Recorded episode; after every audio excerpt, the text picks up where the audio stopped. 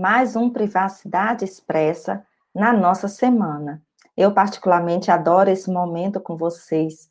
Eu estou aqui com minha xícara de café ao lado, pronta para comentar com você as principais notícias sobre privacidade de dados e da Lei Geral de Proteção de Dados Pessoais. Vamos lá?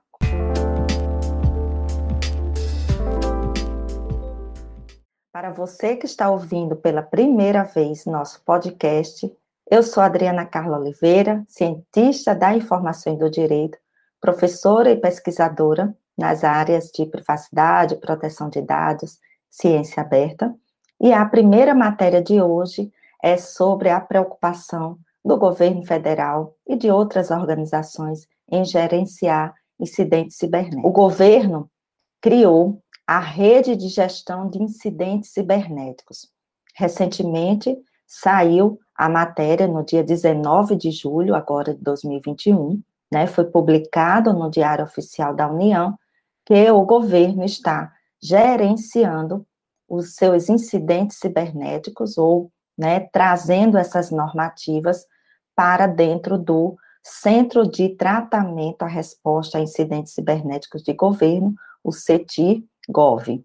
Esse decreto, que foi instituído, como eu já falei, no dia 19 de julho, ele trouxe a Rede Federal de Gestão de Incidentes Cibernéticos, segundo a nota distribuída pela própria Agência Brasil, né? Esse órgão será coordenado pelo Departamento de Segurança da Informação, do Gabinete de Segurança Institucional, que está vinculado à Presidência da República, e atualmente esse centro vai trazer a, o tratamento e a resposta a incidentes cibernéticos de governo como um órgão responsável, né, como eu já falei, dentro do Departamento de Segurança da Informação e do Gabinete de Segurança Institucional da Presidência da República.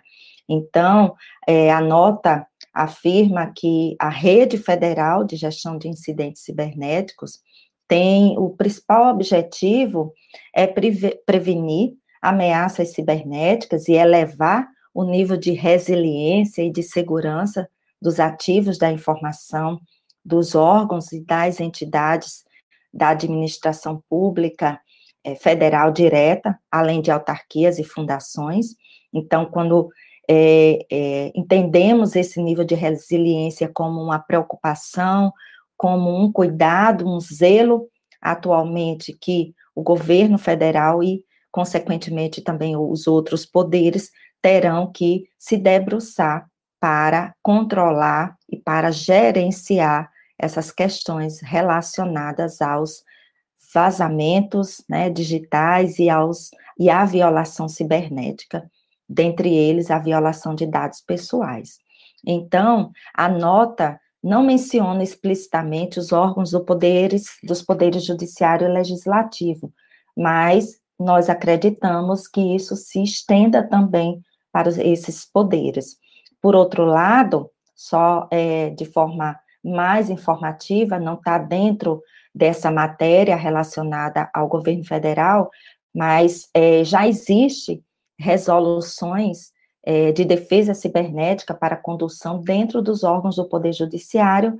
Isso é, foi publicado agora em 2020 dentro do Conselho Nacional de Justiça. Então, também no Judiciário já existe direcionamentos para a gestão e o tratamento de incidentes cibernéticos mas eu posso trazer né, esse, esse assunto e explorar mais em nosso próximo podcast. Então, a participação na rede será obrigatória para ministérios, autarquias e fundações, porém, é, as empresas públicas e sociedades de economia mistas e suas subsidiárias, a exemplo, por exemplo, de alguns bancos, poderão aderir à rede de maneira voluntária né? E a gente sabe que isso vai ser uma consequência, afinal, estamos vivendo um momento muito ímpar de violação e de vazamento de dados, e, por consequência, todas as organizações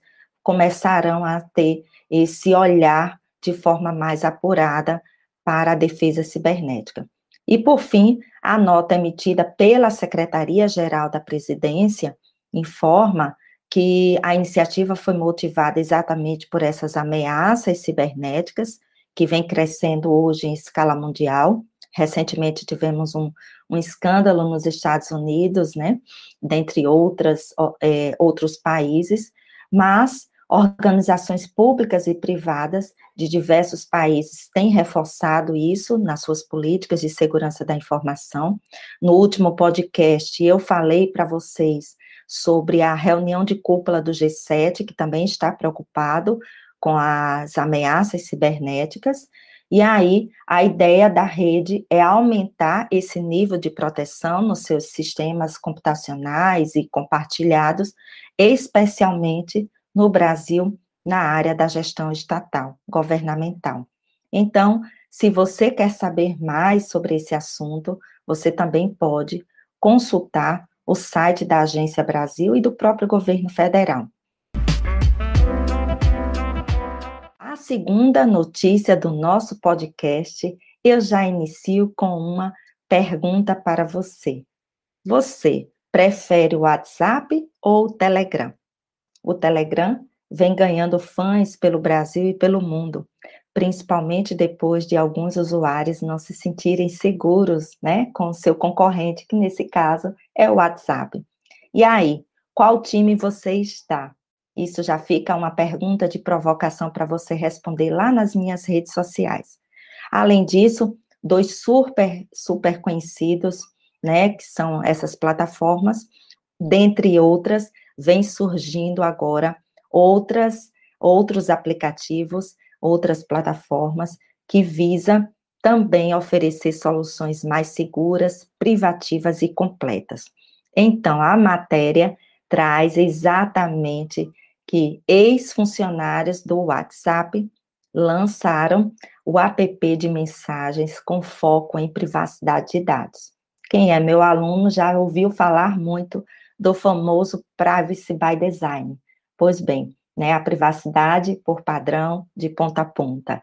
A matéria nos coloca que o WhatsApp é um, uma ferramenta, vamos dizer assim, de comunicação instantânea, mais popular do Brasil e até do mundo. Porém, usuários de todo o planeta, inclusive nós brasileiros, continuamos bem desconfiados com a interferência do seu proprietário, que, não sei se você sabe, o WhatsApp também é do Facebook. Então, as polêmicas que surgem com essa mudança nos termos de uso também não ajudam na imagem do Facebook, por consequência do WhatsApp. Nós temos uma via hoje uma é, imagem bem negativa, né, que está se relacionando à questão da privacidade junto à rede social Facebook.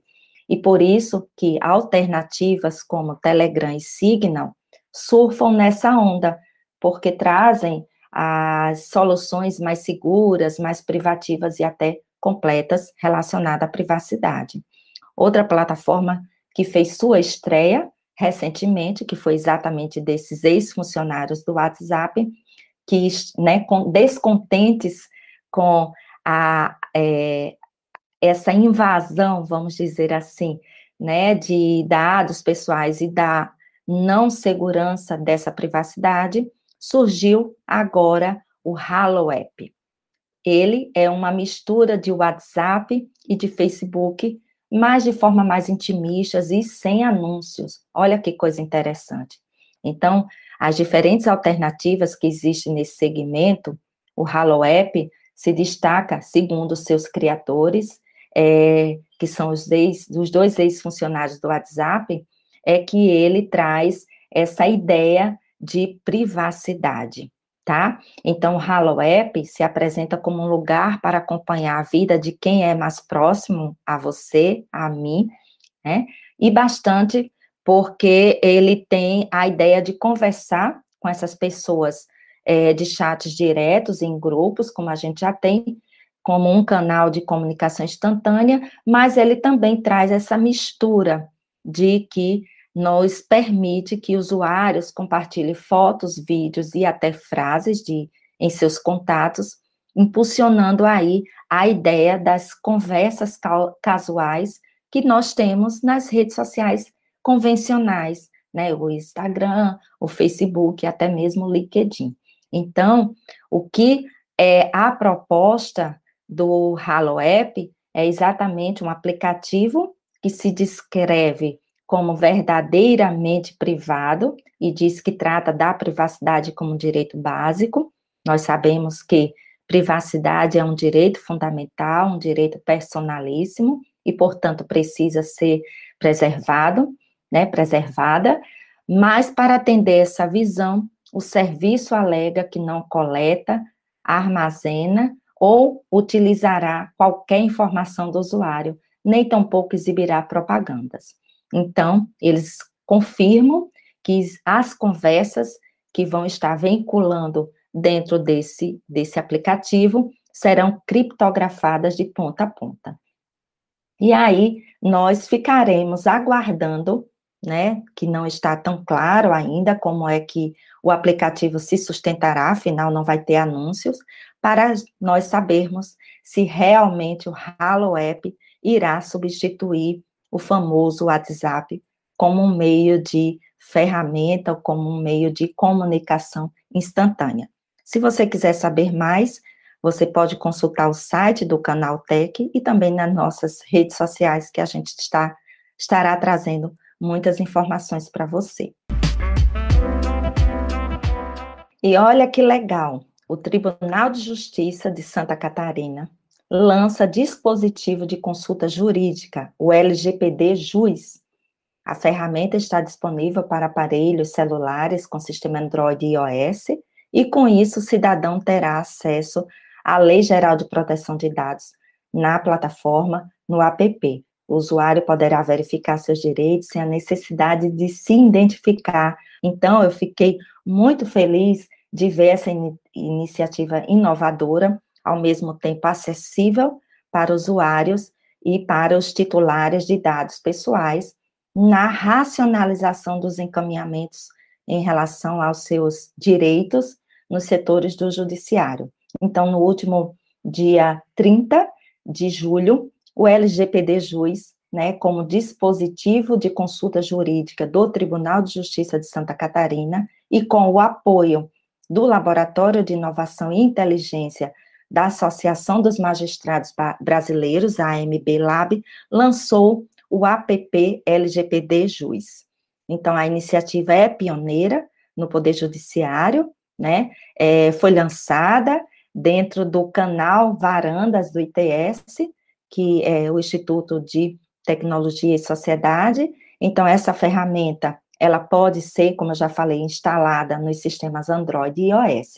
Então, eu deixo aqui vocês também, caso tenham interesse de saber mais sobre essa ferramenta, então vocês podem consultar o site da AMB, Associação dos Magistrados Brasileiros, do próprio TJ, Tribunal de Justiça de Santa Catarina. E eu vejo isso com muito, muitos bons olhos, né? Então, a matéria está completa para que você possa entender e, quem sabe, se utilizar desse aplicativo, dessa ferramenta, como uma forma de é, prevalecer e de buscar os seus direitos como titular dos dados, agora no âmbito da Lei Geral de Proteção de Dados Pessoais. E, por fim, antes tarde do que nunca, né, a Justiça confirmou o liminar que determina que Serasa deixe de comercializar dados pessoais. O Tribunal de Justiça do Distrito Federal e dos Territórios confirma a liminar e determina que a Serasa deixe de comercializar dados pessoais. Olha que interessante. Então, é, a, o TJDFT determinou que a Serasa Experian é, pare de comercializar dados pessoais dos titulares por meio dos seus produtos, lista online, prospecção de clientes, oferecidos pelo site, nesse caso da Serasa, sob pena de imposição de medidas para assegurar a ordem judicial. Foi uma ação civil pública proposta pelo Ministério Público do Distrito Federal e dos Territórios, sobre o argumento de que a venda de dados realmente fere a Lei Geral de Proteção de Dados, a LGPD, uma vez que a norma impõe a necessidade de manifestação específica para cada uma das finalidades de tratamento de dados. Então, o compartilhamento de tais informações, de forma que, que era feita pela empresa, violou né, dados pessoais e feriu o direito à privacidade desses titulares de dados e, consequentemente, é, tornou isso uma improbidade, né, dentro do âmbito agora da LGPD. Então, nós podemos entender que realmente a gente está conseguindo é, fazer com que a Lei Geral de Proteção de Dados Pessoais seja implementada dentro das organizações. Então, a partir do desenvolvimento tecnológico, dessa economia voltada para os dados, desse âmbito digital que eu tanto falo nas minhas lives, os meus, nas minhas aulas, a gente está aí agora é, identificando as possibilidades concretas de tratamento de dados e evidenciando, né, além do que nós já sabemos, do valor econômico de dados pessoais, agora nós estamos evidenciando também as sanções e a judicialização dessa violação e do descumprimento em relação à LGPD junto às organizações, principalmente, né, as empresas privadas. Então, é relevante esse objeto institucional de várias instituições, sejam elas públicas ou privadas, para estarem atentos agora ao tratamento de dados pessoais dentro do, da conformidade da LGPD. Então, mais uma vez, é, a, a decisão ressalta que o tratamento e o compartilhamento de dados é, deve obedecer, quando necessário, o consentimento claro e expresso do titular dos dados, do indivíduo, e, por consequência, é, demonstrar quais são as finalidades, quais são os princípios, qual é a base legal que dá sustentabilidade a essa coleta e esse todo esse processamento de dados por parte das organizações. Então, por fim, o magistrado reforçou que, mesmo para os dados públicos, exige-se que propósito legítimo e específico bem como a preservação dos direitos dos titulares e a observância das diretrizes básicas da LGPD deverá ser cumprida. Então, a decisão cabe recurso. Caso você tenha interesse de saber mais, consulte diretamente o site do TJDFT. Lá também você tem a decisão, o link para a decisão completa que foi prolatada. Com essa vitória, já que o compartilhamento das informações e de todo esse né, arsenal de dados pessoais que vivemos hoje na era digital, de forma que ela está sendo feita, está sendo colocada em prática. Portanto, a violação aos preceitos da LGPD agora já não mais cabe dentro das organizações.